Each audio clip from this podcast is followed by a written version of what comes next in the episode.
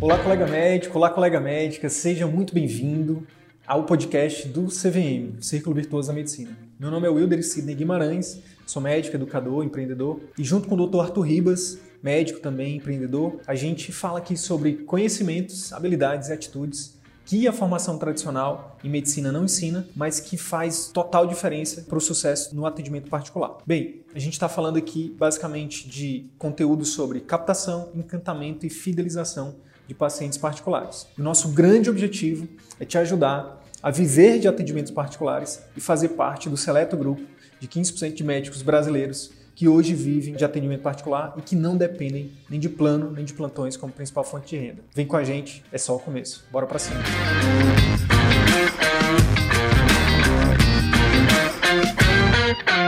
Hoje a gente tem uma convidada muito especial, doutora Raquel Barreto, oftalmologista lá de São Paulo, né? A gente vai conhecer um pouquinho da trajetória dela, né? E vai tentar aqui ajudar ela de alguma forma, responder alguma dúvida, dar algum direcionamento, tá bom? Sejam bem-vindos. Vamos ver se a nossa convidada já está por aqui. Aqui, achei. Olá, já estou aqui.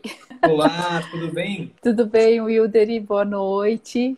Boa noite, deixa eu dar uma ajustada aqui. E aí, doutora Raquel, tudo bem? Como é que você tá? Como é que tá, como é que tá em São Paulo? Tudo certo? Bom, estamos tendo exatamente agora um panelaço aqui no meu bairro, pelo menos. Exatamente às 8h20 começou e ainda permanece, mas eu espero que não comprometa aqui o é. andamento da live. Não Choveu bastante. Nada, não. Não Você não tá ouvindo o panelaço, não. Ai, que bom. Não, mas já aproveito, inclusive, para também já avisar que minha filha tá, em, tá sendo colocada para dormir agora. Pode ser que ou o teu panelaço ou o choro da minha filha possa atrapalhar um pouquinho aqui, mas tá tudo, tudo certo. Tudo bem, tá tudo certo. Eu tenho dois aqui em casa também, prestes a, a aparecer ali na porta. Mas tá tudo bem, vamos em frente.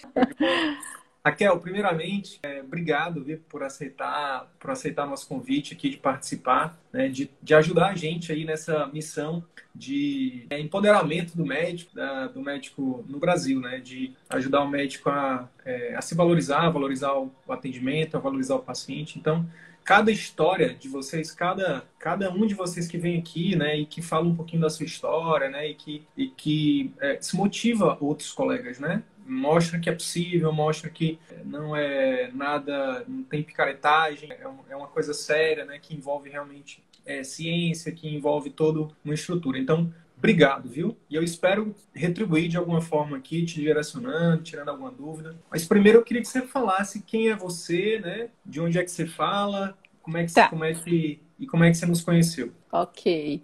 Bom, primeiro eu que agradeço, né, pela oportunidade de estar aqui. Eu falei hoje, eu, eu coloquei nos meus stories que era um presente que eu estava ganhando e é mesmo. Agradeço pelo presente. E bom, Wilder, eu sou médico oftalmologista, tenho 20 anos de formada.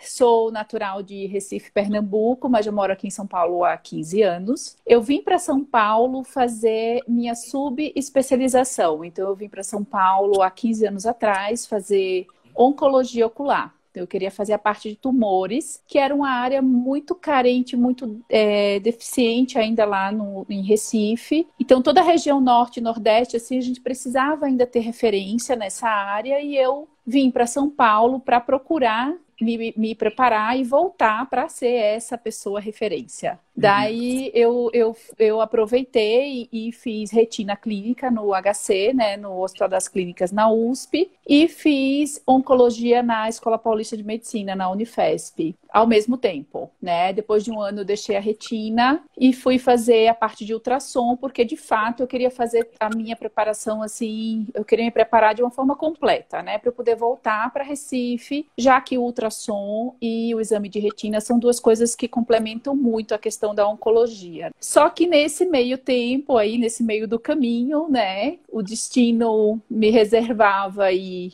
um futuro diferente era esse o meu objetivo, mas eu conheci meu marido, que é médico também, ele é radiologista aqui do Hospital das Clínicas, e a gente começou a namorar e dentro de dois, três anos estávamos casados.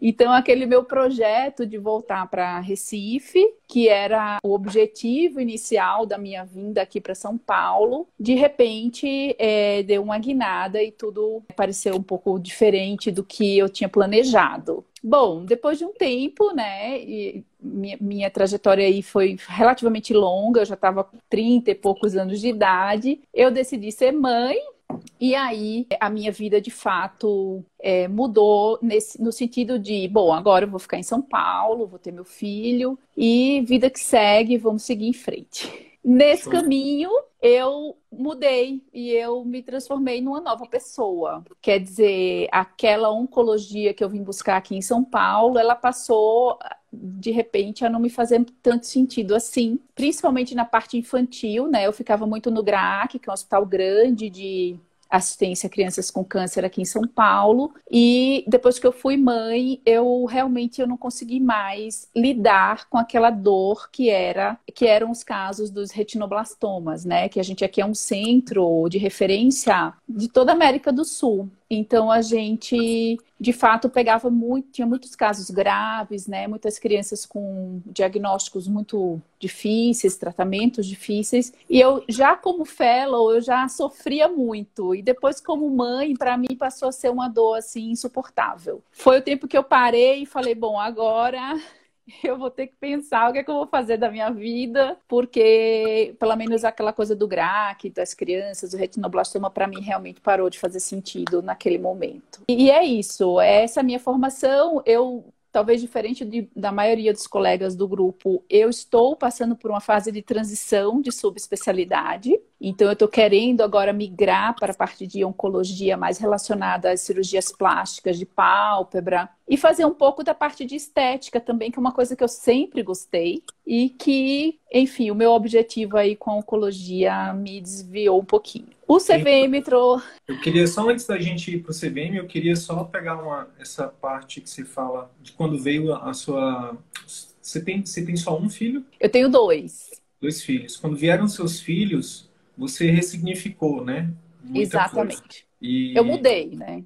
E eu, eu era queria... uma nova pessoa. Show. Eu queria explorar um pouquinho isso, porque eu acho que isso faz muito sentido porque a gente que a gente defende aqui, né? Porque a gente acredita e defende aqui, que é principalmente para a mulher, né, médica, quando ela passa pela maternidade, muita coisa muda, né? Porque eu acho que a gente ainda está engatinhando no sentido da humanidade para a gente realmente dar valor para esse momento como ele realmente merece. A gente, principalmente a gente que é médico, né? A gente é cheio de, de saberes, né? A gente sabe de muita coisa, mas quando vem, quando vem um filho, muda tudo, né? A gente, a gente mudou tudo aqui para a gente depois que a gente, que a Luísa chegou, né? Que é nossa filha de dois anos. Uhum. Então, eu acho que a gente ainda. Quem sou eu para fazer essa, essa análise? Mas eu acho que a gente ainda está engateando para realmente dar valor para isso. Porque eu queria, com essa fala, te parabenizar por você ter decidido, né, nesse primeiro momento, nesse tempo, quando vieram seus filhos, focar nisso. Porque você está dando o maior presente, a maior herança que você pode dar para seus filhos é estar tá perto deles, principalmente nos primeiros sete anos.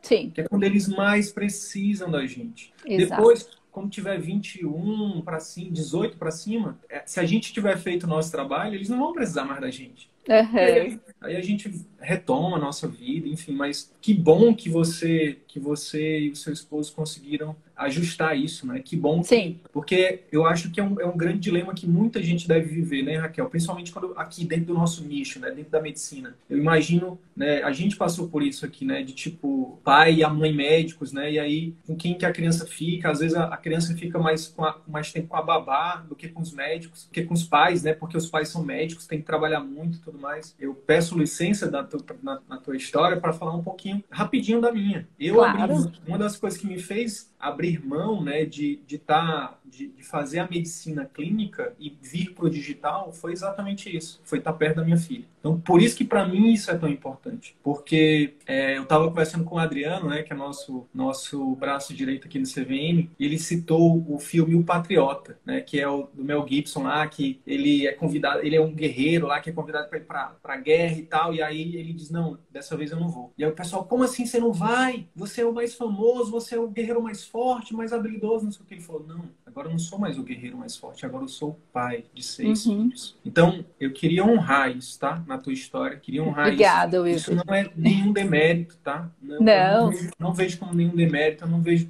Às vezes a gente deixa o nosso. Quantas pessoas deixam o ego dominar a vaidade, o orgulho, a opinião dos outros e dizem, mas como assim eu, doutora Fulana, ô doutor fulano, como assim? Eu vou deixar de continuar minha carreira brilhante para poder ficar com meus filhos sendo só mãe? Peraí, não é só mãe, é. não, é ser mãe talvez seja uma das funções mais difíceis que existe. Sim. E olha, que eu, e olha que eu sou pai, eu não sou mãe. Uhum. É o que eu então, falo. Eu acho que nada que eu fiz na minha vida, eu acho que nenhum dos obstáculos que eu consegui transpor, eh, nenhum deles foi mais intenso e mais me exigiu tanto do que tem sido o, o papel de mãe, né, Wilder? Eu acho que nada do que eu fiz, entrar na residência, na faculdade pública, enfim, nada disso. Realmente a maternidade é uma coisa que exige muito da gente e foi uma escolha minha, né, minha e do meu marido. Então, assim, eu fui eu tentei ser coerente com a decisão que a gente tomou, né? Eu poderia ter decidido não ter filhos, né? E seguir em frente. Mas não, na minha vida inteira, eu sempre pensei que um dia eu ia ser mãe e eu tinha 35 anos de idade quando meu filho mais velho nasceu né? Então hoje eu tenho 43, eu tinha 35, meu mais velho tem 8 anos, e para você ter uma ideia, eu amamentei meu filho mais velho três meses e meio, porque eu tive que voltar. Eu tinha um vínculo com carteira assinada e eu precisei sair um pouco antes, porque eu estava mal é, já no finalzinho da gestação, e eu precisei deixar de amamentar o meu filho quando ele tinha três meses e meio, da forma como deveria ser. E você não sabe para mim, eu acho que a maioria das mães médicas talvez sintam isso, é como é difícil você sair da sua casa, deixar seu filho com uma funcionária que por mais que seja de confiança, ela não tem, né, a tua condição de tratar daquela criança. Então, assim, para mim era muito difícil chegar no consultório e ter que cuidar dos meus pacientes, sabendo que o meu filho estava doente em casa, entendeu? Então, assim, foi muito duro.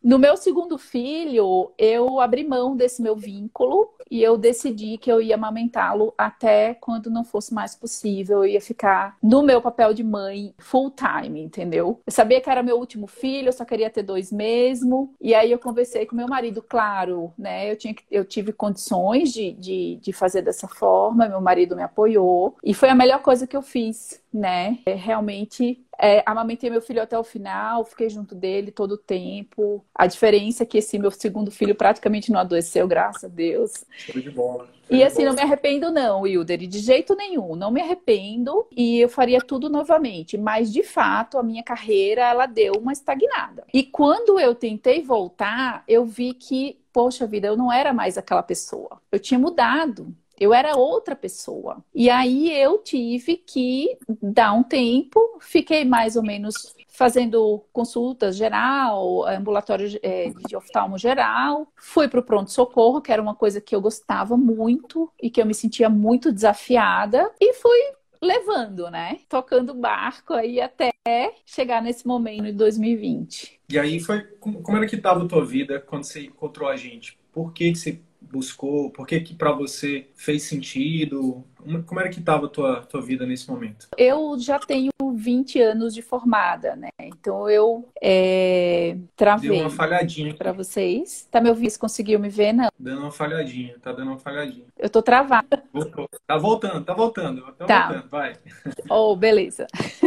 tô ficando traumatizada com o Instagram. Ai, gente. Fique não. Você tá me ouvindo? Eu tô te ouvindo, só não tô te vendo. Tá travado aqui para mim. Tá rodando aqui. Tá. Show. Agora eu tô vendo. Voltou, então, voltou.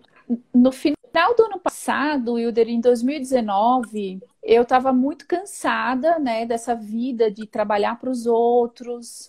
Assim, ter o meu trabalho reconhecido pelos meus pacientes, não ter o meu trabalho reconhecido é, pelos meus contratantes, né, no caso, e aquela pressão, né, por atender é, num espaço de tempo muito curto. Aquilo ali começou a me afastar do meu real objetivo dentro da medicina, né? Que era justamente tentar fazer a diferença na vida do meu paciente. Então, para isso, eu precisava ser mais do que só oftalmologista, né? Eu precisava ser médica, né? Assim, olhar o, o meu paciente como um todo, ver a situação às vezes familiar e, e a maneira como eu vinha trabalhando, né, em clínicas, em hospitais hospital e tudo mais, estava cada vez mais forçando a gente a se manter num esquema de trabalho que para mim não era o que eu almejava, né? Não era o que eu queria. Então, no final de 2019, eu decidi que eu ia procurar um consultório oftalmológico para alugar e tentar tentar começar a fazer os meus atendimentos particulares, né? Do jeito que eu queria. E carreira solo. Isso. Mas assim, na minha área tem essa coisa de ruim. Existe mesmo para um ambulatório mínimo, é, para uma estrutura mínima necessária, você precisa de um investimento razoável, né? Diferente. Mais, mais alto, né? Em aparelhos e tal. Isso. Para fazer qualquer exame clínico oftalmológico, você precisa de, um, de uma aparelhagem que ali vai pelo menos um carro de luxo ali no, no teu consultório. E aí eu decidi dar esse passo. Eu encontrei uma colega que estava alugando o consultório alguns períodos por semana. E eu falei, bom, eu vou, eu vou alugar um período por semana para ver como é que é. E uh, junto com isso, logo depois, eu fui fazer o curso, um curso de um curso de finanças, né? Finanças pessoais e tudo. E aí as duas coisas começaram a andar meio juntas, assim. Eu lembro que o primeiro dia que eu saí do consultório eu não atendi ninguém. Mas aquela liberdade de eu chegar na minha sala, minha que eu falo assim, né? Eu falo que é minha porque quando eu chego lá, é o meu período de atendimento, é minha mesmo. Eu, eu arrumo Sim. tudo, eu deixo tudo. Então, assim, eu encaro meu. E aí eu, che eu cheguei, na hora que eu saí, o Idori, que eu senti aquela brisa assim do vento, sabe? Eu falei, gente, isso é liberdade. Quer dizer, eu entrei, saí, tudo bem, vai, eu não ganhei nada, eu não fiz nada. Mas sim, sou eu, sabe? Eu agora sou responsável, é comigo. E aquilo me deu uma sensação de liberdade que, assim, eu juro, eu nunca tinha sentido na minha vida. Eu nunca tinha sentido aquilo, assim, nunca, nunca, nunca tinha. E eu tinha medo, eu tinha muito medo medo de, de investir numa, num negócio e estava sempre naquela difícil, não sei o quê, aqui em São Paulo tem muita gente e tal, e no entanto, a sensação que eu tive foi era tuzava. Com a pandemia, o consultório teve que ser fechado e os meus plantões foram reduzidos assim a quase nada. Eu dava dois plantões, dois dias de plantão por semana, e eu comecei a dar um plantão a cada 15 dias. Então imagina que assim a minha renda foi Sim. pro fundo do poço. E aí eu comecei a entrar no Instagram para mostrar um hobby que eu tenho, que é decoração. Eu adoro decorar. E aí eu comecei a aprender a pintar parede, a fazer decoração. E aí lá fui eu, nesse meu hobby, e comecei a mexer no Instagram, postar vídeo, fazer coisas, interagir com pessoas. Imagina, você em quarentena, abrindo, né, um canal aí de de conversa. E aí foi muito bom, porque a partir daí eu realmente comecei a, a mexer no Instagram. E aí, nas minhas mexidas de Instagram, fazendo o meu curso já de finanças. de finanças, eu, em algum momento, o CVM apareceu né, na minha vida.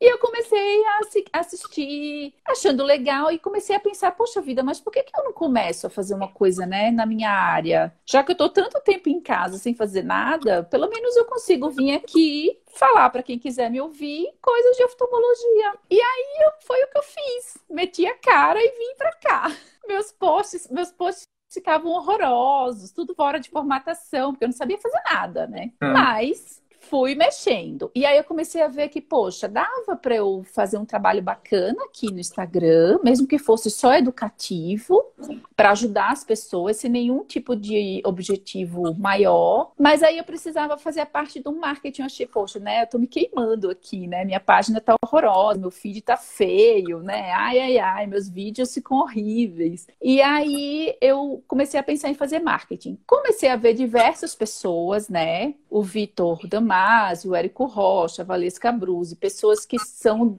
do marketing geral. E aí, quando eu vi vocês, eu falei: caramba, mas eu acho que é isso que eu preciso. Uma coisa mais voltada para medicina, porque quem não é da área médica não tem noção do que é, né? Às vezes a cobrança que a gente tem, as limitações por conta das questões éticas, né? Esses detalhes na questão do, do marketing, né? Essa coisa do, das travas que a gente tem como médico. Médico dificilmente consegue entender.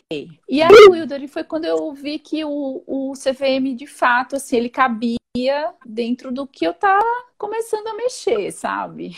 Show. E o que foi que a gente falou que você disse, não, é agora, eu vou, não vou mais esperar, vou entrar? Você é da turma 6, né? Você entrou em Sim. alguns meses atrás, né? Isso. Então, Wilder, essa questão do de de repente conseguir viver do atendimento particular, que para mim representava a medicina que eu queria exercer, que eu sempre quis exercer na minha vida inteira. E que, na verdade, eu cheguei muito tempo a exercer, mas sempre levando puxão de orelha sabe? Do uhum. meu chefe chegar e falar: olha, Raquel, desse jeito não dá. Desse jeito eu vou à falência. Mas eu insistia. Eu, eu, queria olhar no olho do meu paciente, eu queria conversar, eu queria entender, eu queria ajudar. Eu tinha que fazer a diferença, né? Para mim não era só o olho, era o ser humano. Então nessas eu levei muito, né? Muita chamada, muito. E assim, a ponto e o de eu ficar muito triste de pensar até em desistir. Eu cheguei a pensar em desistir da medicina e de repente fazer arquitetura, decoração, botar o meu hobby para acontecer. Porque Entendi. eu achava que eu é que era errada. Mas no fundo, e, e, algumas coisas que eu já li, né, nos livros que vocês indicam,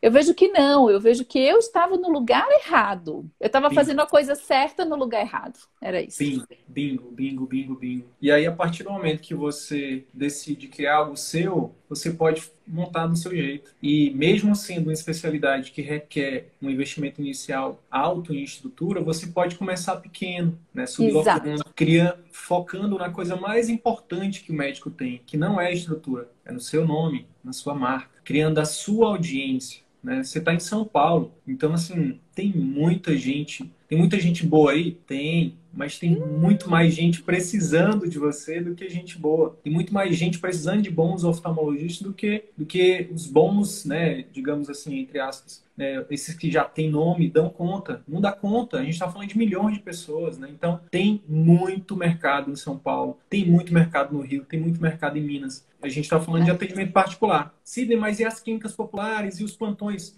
Isso é outra coisa. Não tá é igual. De a gente está falando de oferecer uma experiência, de oferecer, né, isso que você está falando, né, Raquel, de olhar, de olhar no olho de verdade, né? E é. como é que tem sido aí? Como é que tem depois que você entrou no CBM, como é que tem sido para ti aí? Uh, o que, que você já evoluiu? Onde é que você está agora? Como é que a gente pode te ajudar? Vamos lá. Então, Wilder, é, a minha maior dificuldade tem sido a preparar os programas de acompanhamento intensivo, né? Uhum. Existe uma questão, como eu falei, eu estou em transição, né? Eu estou naquela fase que eu vou dar uma, uma mini guinada aí na minha subespecialidade, mas como você mesmo falou, eu estou em campo já. Eu não vou ficar esperando fazer o curso, não. Eu já estou aqui certo? É, o que falta para mim agora, nesse momento, é me posicionar exatamente é, com relação ao que eu pretendo fazer, né? Que é essa questão da plástica ocular atrelada à oncologia. É, uhum. Isso aí é uma coisa que talvez, se você puder me orientar, eu agradeço. Como fazer essa mudança? Por enquanto, eu tenho produzido mais conteúdos assim, tipo topo de funil, sabe? Eu tô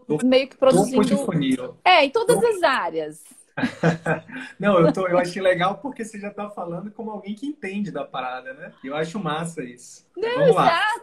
Mas você vê, né? Ó, aqui atrás de mim um cenário, uma iluminação. Então hoje eu já me sinto um degrauzinho mais para cima. Afinal de contas, eu tô aprendendo, né? Pois então, é. assim, eu tenho. Hum, pode falar. Não, no Instagram, eu tenho produzido mais assuntos diversos relacionados à oftalmologia, até porque hoje eu faço um pouco de tudo. Eu faço tudo. Eu acompanho uhum. desde o paciente com glaucoma, o paciente da retina, o paciente da onco, se tiver que fazer um ultrassom, faço óculos, faço tudo. Entendeu? Então hoje, como é que, na minha. Como é que tá o teu movimento lá no consultório, de particular? Então, Wilder, é, por incrível que pareça, eu recebo muito paciente que tem convênio e que prefere pegar nota e, e reembolso comigo do que marcar consulta no convênio. Então, assim, eu diria que a minha média de atendimento ela aumentou aí por volta dos 50%, que foi uma coisa muito boa, porque a gente ainda está sofrendo muito, né, com a pandemia. Uhum. E, assim, é, muitos pacientes meus que me procuram, que vieram de outros lugares que eu trabalhei e que preferem pagar a consulta particular para mim e pegar reembolso do convênio, porque sabem, né, do diferencial assim, do que é realmente, né, uma consulta particular e sabem como que é o esquema do convênio, né? Uhum.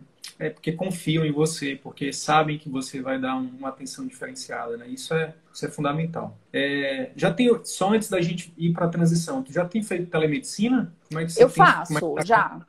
Tem feito? Show. Tenho feito. É, tenho é, feito por, sim. Porque no teu caso aí, como você subloca, né? Mesmo sendo off-town, né, que precisa de, de um aparato para fazer um diagnóstico e tudo mais, mas eu só não quero pecar por, por falta de dizer o seguinte: talvez isso vale para off-town, mas vale para quase todas as especialidades, quiçá todas. A maioria das vezes o paciente, é, ele, uma consulta de telemedicina, a gente resolve que às vezes é uma dúvida. Às vezes não é uma queixa em si, né? Ou então, às vezes, a queixa ela pode ser resolvida é, numa consulta numa consulta, numa, é, a gente, a telemedicina a gente entende ela como uma consulta de triagem, entendeu? Então, Isso. por exemplo, e, é muito cômodo para o paciente. A gente estava falando de São Paulo, um grande centro, né? Sem falar que você pode fazer para outros lugares. Mas só para mim, por exemplo, hoje, se eu puder eu vejo isso como muita comodidade, né? Fazer uma consulta com meu médico aqui de casa, sabe? Sem precisar pegar trânsito, sem esperar, sabe? Pô, isso é muito cômodo. Então, é, agora, óbvio, você vai fazer uma consulta via telemedicina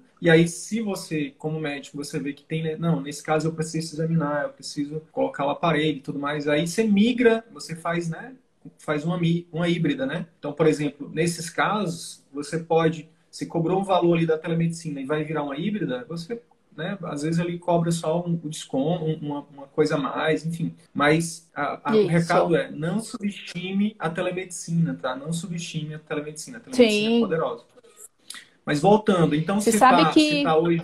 Hum, pode falar. Eu, eu, tenho um amigo que trabalha com inteligência artificial, ele está em Londres. E uma coisa que, que já virou realidade, já é realidade, são centros operados por não médicos, com equipamentos de oftalmologia, onde os pacientes chegam, fazem os exames e os exames são direcionados para o oftalmo via telemedicina. Então, isso já é realidade na Inglaterra, acredito que em alguns outros países da Europa. Então, acredito que logo, logo vai estar chegando aqui no Brasil, que vai facilitar muito telemedicina na minha área especificamente, né? Sim. E aí a importância, por exemplo, de você é, construir sua marca construir seu nome, né? Porque como, como a, a, a, tecnologia ela tende a tomar o espaço de quem só faz uma medicina mais robotizada, quem vai sobreviver nesse mercado é quem faz além disso. Então, se você só, Exatamente. se você só, se você só atende o paciente de forma impessoal, se você só passa ele nos exames e entrega uma receita depois, sinto muito, mas seus dias estão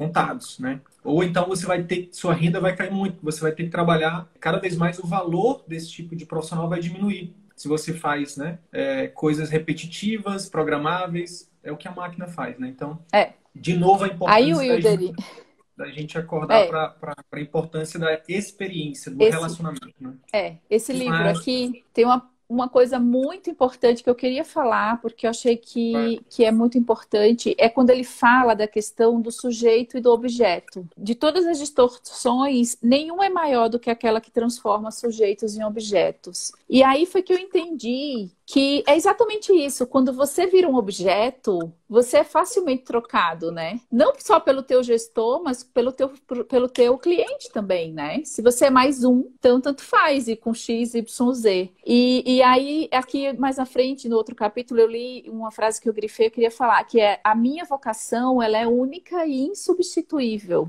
A, a minha vocação é única é, e insubstituível. Que a vocação é única e insubstituível insubstituível, exatamente. Então é isso eu acho que, que é por aí. E o CVM, ele veio para mim, assim, abrir a minha cabeça de uma forma que, para você ter ideia, hoje em dia eu não faço academia ouvindo música, eu não fico no trânsito ouvindo música, eu fico no trânsito e na academia ouvindo podcast, ouvindo resumo de livro, ouvindo aula de vocês. Porque, assim, eu comecei a ver que existe um mundo de coisas que eu preciso aprender e que tudo isso faz diferença no meu dia a dia, né? E vocês trouxeram isso, trazem isso pra gente de uma forma muito, muito rica, né, Wilderi? E muito gostosa, muito massa. leve, né? Que massa, que massa. Fico feliz. Ó, oh, beleza. Então, vamos voltar para para transição. A tua dúvida em relação a como fazer a transição, se hoje você está você tá fazendo um marketing mais, digamos assim, mais pulverizado para a parte da oftalmo geral, mas você quer se posicionar para a parte de plástico ocular, é isso? Isso. É mais ou menos isso? Isso, Mas isso mesmo. Aí tem um detalhe. Aí a questão da plástica ocular é algo que você tá, que você ainda está fazendo, como é que é? Então, eu comecei a fazer ainda,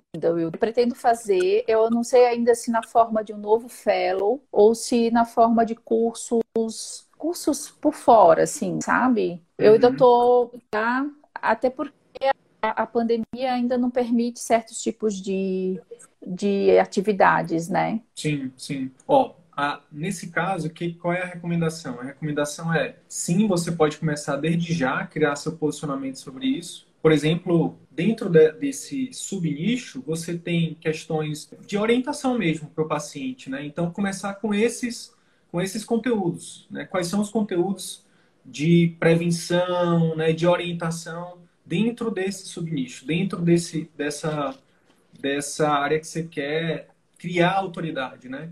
E aí, paralelamente a isso, você vai né, é, buscando o conhecimento e a, a, titulação, o que for necessário do ponto de vista para você, de fato, né, é, é, se colocar como uma autoridade né, nesse, nesse, nesse nicho, nesse subnicho. O, do ponto de vista de marketing, é, o que a gente orienta é a mesma coisa, por exemplo, um residente. Ah, sim, eu sou residente de... Eu faço catarata, estou fazendo fellow de catarata. Eu posso eu posso produzir conteúdo sobre catarata no meu Instagram? Deve. Tem, a catarata é uma, é uma doença que tem uma prevalência gigantesca. Você vai ajudar muita gente. Né? O que você não pode é chegar lá e dizer, Ei, eu sou o fellow, em, eu, eu, eu sou especialista em catarata, marca uma consulta comigo. Não é esse tipo de marketing que a gente recomenda. A gente recomenda Sim. que você faça um marketing de conteúdo. Qual, qual o melhor conteúdo que você pode falar né, sobre é, sobre esse, esse subnicho, né? sobre essa patologia, sobre, né? sobre é, é, por exemplo, principalmente a parte preventiva, de diagnóstico, de tratamento. Tudo que você fizer sobre isso e você postar, distribuir, né? Muitas vezes até como a gente recomenda que você faça tráfego, né? Que você impulsione isso. Isso vai fazer com que você crie o seu posicionamento, né? Que é na cabeça do potencial cliente, não é dos colegas, não é da revista, da revista de, de medicina, é dos pacientes. Isso é uma coisa extremamente importante da gente entender, tá? É, uhum. É, a gente acha, quando a gente fala de medicina, que a autoridade ela está relacionada só com o título. E para a gente, sim, a, o título é uma autoridade, né? Quando você fala, olha, eu fiz, é, eu fiz retina no HC. Pô, na mesma hora que eu, eu falta é bater continência, né? Porque... A USP tem, a USP é, é, é, tem toda uma autoridade, né? Então, para a gente, para o médico, isso é extremamente importante. Mas para o paciente, nem tanto, entendeu? É. Para o paciente, para o paciente, o que é que ele quer saber? Ele quer saber como é que você ajuda ele, como é que o seu conteúdo pode ajudar ele. Então isso é uma virada de chave que a gente precisa ter para poder a gente destravar, porque senão a gente fica, poxa, mas como é que eu vou falar de, um, de uma coisa que eu ainda não tenho um título, por exemplo? Simples assim faz conteúdo educativo, faz conteúdo uhum. educativo. E aí, obviamente, né, por exemplo, para o residente, o residente está ali dois, três anos de residência, né, não sei quanto tempo demora o fellow, mas você vai, naquele meio tempo, você vai, poxa, é o, é o tempo que a gente mais estuda quando a gente está na especialização, não é isso? Então, pô, você está estudando todo dia. Sim. Então, pega aquilo que Sim. você estuda, pega aquilo que você estuda, traduz para o popular e compartilha isso. Você vai estar tá ajudando muita gente. E, a cons... e o efeito colateral de ajudar muita gente é o quê? É você criar a sua marca, a sua autoridade, seu posicionamento. Então, no teu caso, Raquel, eu acho que é por aí, sabe? Definir, definir dentro da, da dessa parte de, da plástica ocular, né, da parte da, é, mais voltado para a oncologia, o que, que pô, que, qual conteúdo que, que eu posso publicar agora que vai de fato fazer diferença na vida das pessoas. E aí, quando você começa tá. a fazer isso, você começa né, a movimentar, a criar essa audiência, né? Essas pessoas começam a te seguir. E, ao mesmo uhum. tempo, para movimentar o seu consultório atual, é importante também você ter uma linha editorial com as, com as coisas mais prevalentes, né? Com, a, com o que vai ter mais demanda no seu consultório. Então, é, eu, eu, a recomendação é que você faça as duas coisas de forma paralela. Que é uma dúvida muito tá. comum das pessoas. Poxa, eu tenho que escolher um nicho só? E a resposta é não. Você pode escolher dois nichos. Agora, posso escolher quatro? Aí já começa a bagunçar o negócio, né? Perdeu o foco. Porque o que acontece é o seguinte: o que está por trás da criação de marca, do branding, né, que chama no marketing, é, sim, é uma palavra, é só uma palavra. Começa com re e termina com petição repetição, repetição, repetição. Então, é, hoje a gente tem criado a nossa marca né, do CVM como. É, tem gente que fala assim: ah, é os, é os, médicos que falam do atendimento particular, é os médicos que, que falam de. Aí a gente tá. Aí a gente, cada, cada por que, que a gente está criando isso? Porque a gente repete isso todo o conteúdo nosso. Toda headline nossa tem atendimento particular, toda descrição tem atendimento particular. Então a gente vai criando o nosso posicionamento, entendeu? Sim. Então a mesma coisa é você precisa repetir, precisa repetir, precisa repetir, precisa repetir, precisa repetir. E quanto mais você repetir, mais rápido você vai se tornar, se tornar uma pessoa que tem que é o número um daquela área ali, né? Então você falou Vitor Damasio, falou Érico Rocha, por que, que eles são, são grandes nomes? Porque eles estão há anos, todos os dias, repetindo, repetindo, repetindo, repetindo. E o trabalho deles ajuda muita gente. Então, Sim. é basicamente isso. Escolher, escolher a sua área, começar a fazer, repetir, ajudar muita gente, repetir, ajudar muita gente, repetir, ajudar muita gente. E assim, daqui a pouco, você vai ser uma referência nessa área aí, é. beleza?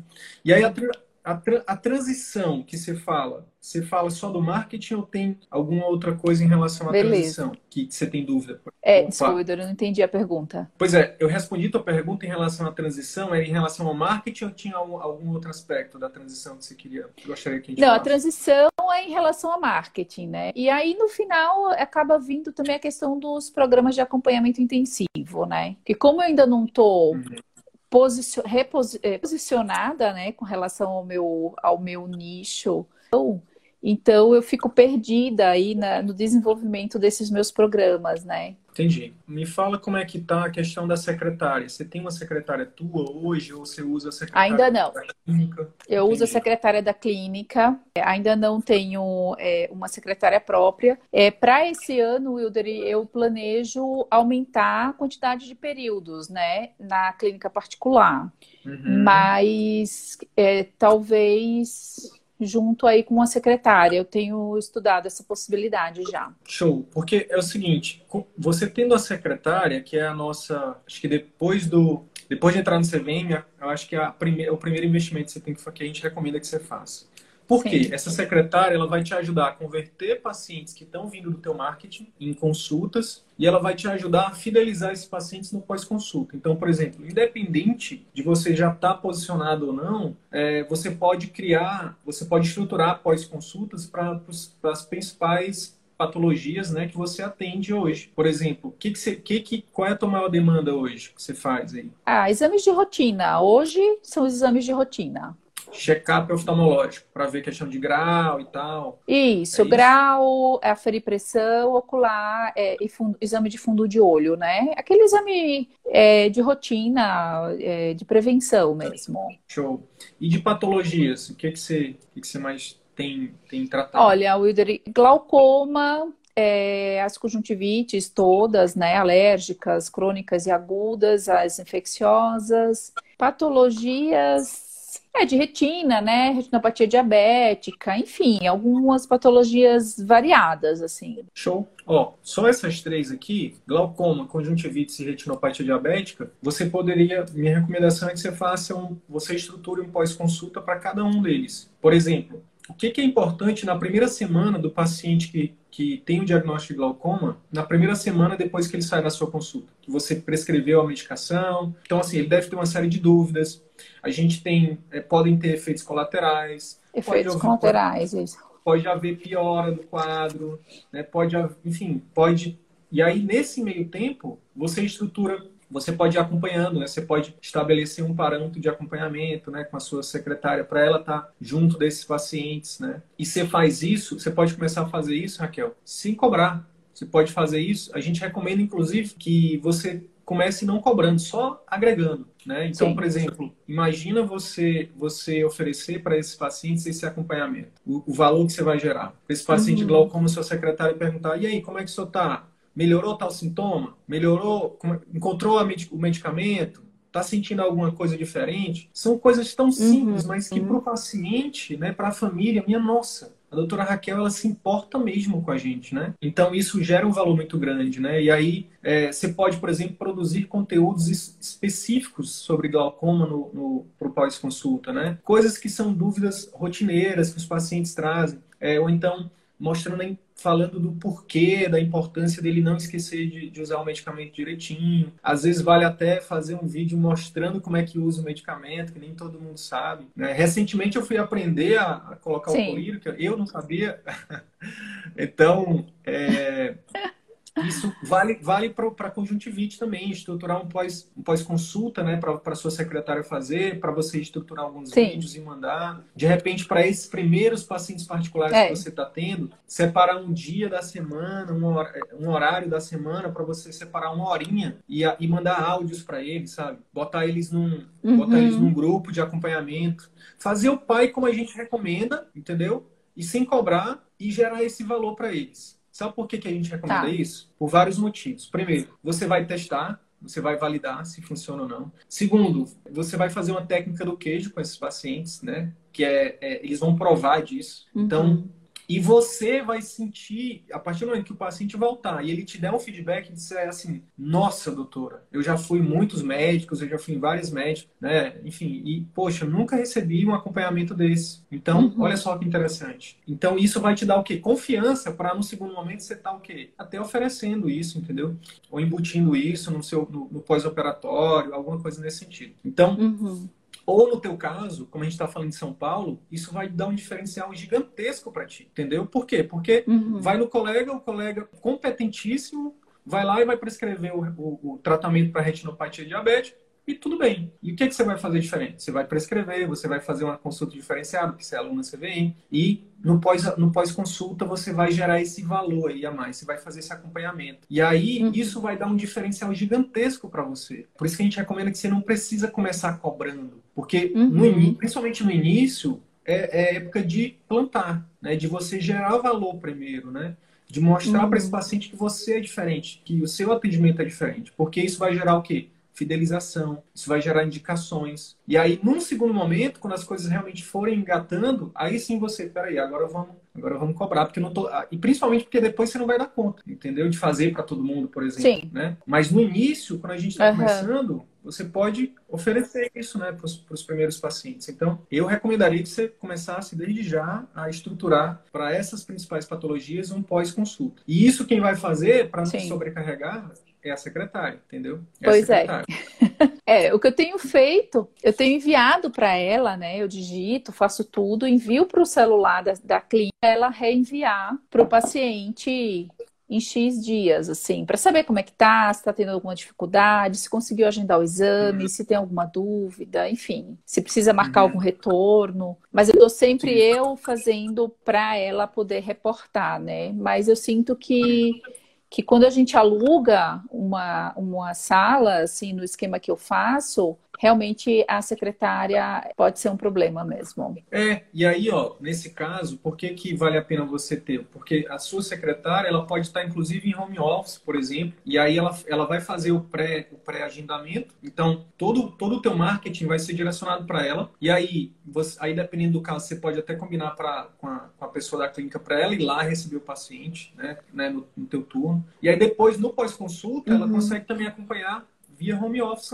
home office também, remotamente. Sim. Isso não vai, isso não vai te sobrecarregar, né? E vai gerar um valor muito grande para ti, para ti e para os seus pacientes. Aí o que acontece? Quando essa roda começar a girar, Raquel, aí vai ser o momento de realmente você sentir a segurança. Não, beleza, agora eu vou, agora eu vou para um, aí eu posso ir, por exemplo, quando você já tiver uma carteira de clientes fidelizado, quando você já tiver validado, quando você já tiver com seu posicionamento feito, você vai até é, é, fazer o investimento com, com, menos risco, né, com mais segurança. Então, uhum. que é o contrário do que a maioria faz, né? A maioria faz primeiro um investimento né, gigantesco no, no, caso de vocês, para só depois pensar em estratégia de encantamento, de fidelização, de atração de novos pacientes. A gente fala que é o contrário. O motor é. do consultório tem que ser essas estratégias, né, de atração, de encantamento e fidelização. Né? Não adianta você ter, por exemplo, um ótimo marketing se, se chega na sua clínica, você a sua secretária não encanta, a sua consulta não encanta, né? Você não Isso. tem um pós-consulta, então não fideliza. Então, é. beleza. É um, é um fator importante. Quem que não gosta de chegar num ambiente bacana, de ter né, uma estrutura bonita, é legal. Mas é um, é, uma, é um dos pontos, né? Esses outros pontos, né? Ter uma secretária, fazer uma consulta diferenciada, né? Seguindo os, os passos lá da consulta do CVM, fazendo um pós-consulta, quanto que você vai gastar com isso? Você vai gastar tempo é. Né? Criatividade, conhecimento para estruturar e depois um secretário. É isso. Entendeu? É. Isso, isso, isso é, é o que a gente defende, você começar por aí. Quando essa roda, uhum. quando esse ciclo virtuoso começar a girar, aí você vai se sentir segura, beleza, agora eu vou de verdade para um voo solo, agora eu vou para voos mais altos, né? Então, é por aí que a gente recomenda, tá? uhum. tá? Então, a secretária, tá. pensa, pensa com carinho na secretária, bota Sim. aí o... Bota, bota aí na ponta do lápis, ver... Você fez... Bota o quê? Fez, fez as de finanças com quem? Bota o, a, a Natália Arcuri. Na ponta do lápis. A Natália, Natália Arcuri. Maravilhosa. Hã? Maravilhosa, maravilhosa. Ela é, é. Maravilhosa. Então, assim, bota os conhecimentos da Natália, da, do curso lá de finanças da Natália em prática e você vai ver que vai ser um investimento uhum. que vai te trazer, vai te trazer muita qualidade de vida, vai te trazer clientes, vai fidelizar clientes, né? Vai te trazer a diferenciação, né? Porque, repito, vou voltar lá naquela parte que a gente falou de é, você pode ter, você pode, né? E se você puder ter, parabéns, ótimo, um currículo maravilhoso mas no atendimento particular não é suficiente para é fidelizar e para manter um consultório é, sustentável, tá? Principalmente agora. Já foi um dia, já foi. Né? A gente não pode, é, a gente tem que olhar para trás e entender a história, mas hoje em dia não é mais suficiente, tá? Você, é, você, é se você não, se você não tratar bem o seu paciente, se você não encantar, se você não superar as expectativas dele, ele vai com outro colega que faz isso né? Porque cada vez mais Exato. a gente fala que a medicina está mudando, mas eu boto a medicina na conjuntura mais geral, sabe, Raquel? Eu acho que o mundo mudou, a sociedade mudou, as pessoas cada vez mais elas estão, o nível de informação aumenta, né? Então as é. pessoas é. não é que ela, elas são mais exigentes e estão certas. Né? A gente tem que ser exigente mesmo, principalmente quando a gente paga, Sim. né? Principalmente quando a gente tira ali do, do, do, do bolso nosso nosso dinheiro. Né? Então é, esse negócio de ah é, se quiser, comigo é assim. É, acho que isso aí não dura mais muito tempo, não, sabe? Não, não mesmo. E você sabe que para reverter um mau atendimento pré-consulta é tão difícil, eu já passei tanto por isso. Ah, e, e, assim, o bom de hoje eu ter mais maturidade, é, até para poder encarar o meu consultório particular, é que eu já passei por muitas clínicas, né? Já conheci muitos muitas maneiras é, que eu não gostaria que, que acontecessem, né? Eu sei que não depende só do médico, do gestor, né? É uma questão plural. Sim. Mas é, eu já tentei reverter é, atendimentos ruins de recepção, de atrasos de ficha e tudo mais, e é muito difícil. Como a gente recebe uma carga assim absurda no, no, no consultório, e às vezes a gente não consegue reverter por melhor que a gente seja, às vezes o paciente olha e fala: Olha, doutora, eu adorei a sua consulta, mas eu não volto aqui nunca mais, sabe? Dependendo do que aconteceu, né? Então, realmente é, é, é bem complexo, né? E, e, no CVM eu entendi a, a, o peso que tem uma secretária, né? É, é muito importante. Vocês realmente pontuam questões fundamentais, Wilderi. E eu, assim, eu só tenho a agradecer mesmo, foi a melhor coisa que eu fiz. É, ainda tenho, tenho bastante coisa para estudar ainda, mas estou levando. Começaste agora, né? Começaste recentemente, então. Sim. É, eu acho que eu acho que o, o, a primeira coisa que, que, deve, que deve acontecer você já venceu o primeiro desafio, que é a mentalidade mesmo, mudança de mentalidade. Sim. É, enxergar, enxergar com outros olhos a, a profissão, enxergar como com outros olhos que a profissão ela é uma coisa, ela não é tudo na nossa vida, né? Ela é uma parte da nossa vida, né? E que então isso já para mim eu já já vejo como um, um grande passo dado, viu, Raquel? Uhum, e, obrigada. Eu não, e eu não tenho dúvidas que você seguindo nessa nesse ritmo é uma questão de tempo mesmo para você estar tá de fato, né, aquela sensação de liberdade que você sentiu ser concretizada, né?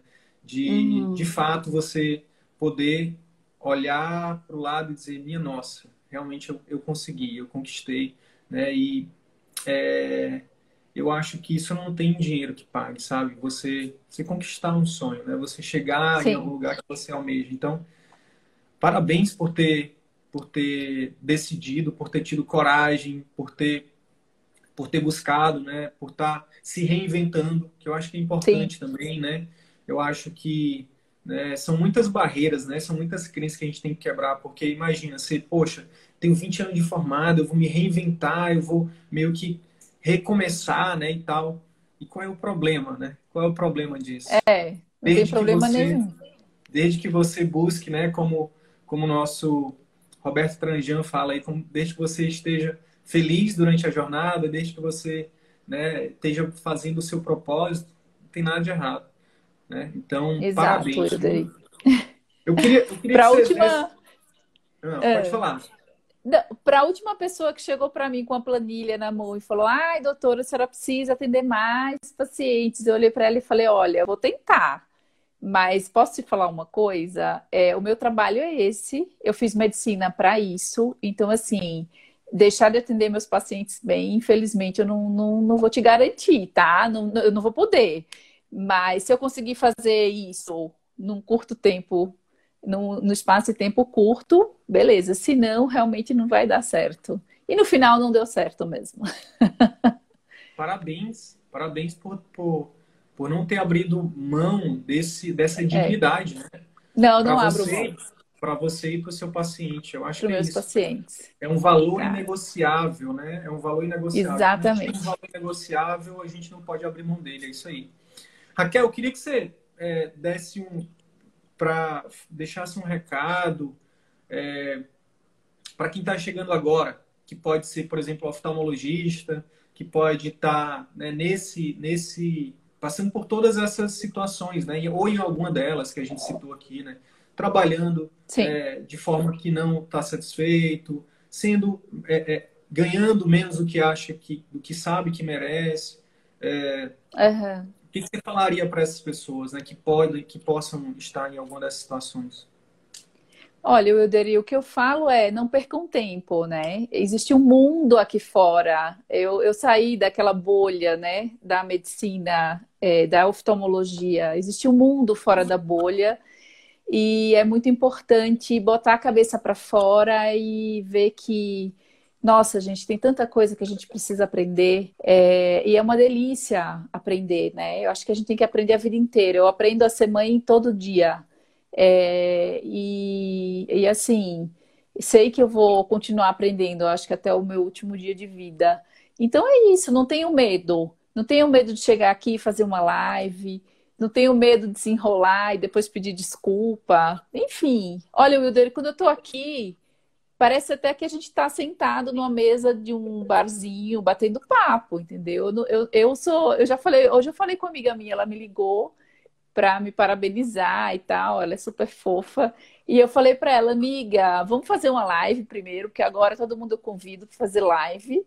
E eu falei, olha, eu, eu, eu faço de conta aqui do outro lado tem uma pessoa querida, uma pessoa que, que quer aprender e eu falo, simplesmente eu chego e falo. Então é isso, não tenho vergonha, não tenho medo. É, o investimento é razoável, mas vale a pena. Eu acho que valeu muito a pena o Wilder hoje eu sou outra pessoa em vários aspectos. E é isso, eu saí da bolha. Hoje eu consigo olhar todo, para todos os lados e ver um monte de oportunidades. Show de bola. Parabéns por Obrigada. Parabéns por, por, por, se valorizar. Parabéns por valorizar, por não abrir mão da dignidade do atendimento para o seu paciente. Não e, abro. E é só o começo. A gente está só no comecinho, né? Imagina, que, imagina a nossa próxima live daqui a um ano. Raquel, Deus te abençoe é, muito, muito, muito sucesso, muita prosperidade, muita paz, muita saúde, tudo de bom para ti, para tua família, para os teus pacientes, para o teu consultório, tá bom? Tchau, tchau. Então é isso. Se esse conteúdo gerou algum valor para sua carreira médica, eu quero te fazer dois pedidos. Primeiro, compartilhe esse episódio com seus colegas médicos porque eles podem se beneficiar desse conteúdo. Utilize os seus grupos de Telegram, WhatsApp ou mesmo as suas redes sociais. Segundo pedido, visite as redes sociais do CVM. Procure Ciclo Virtuoso da Medicina no YouTube, no Facebook e arroba CV da Medicina no Instagram. Te vejo por lá. E até o próximo episódio. Valeu!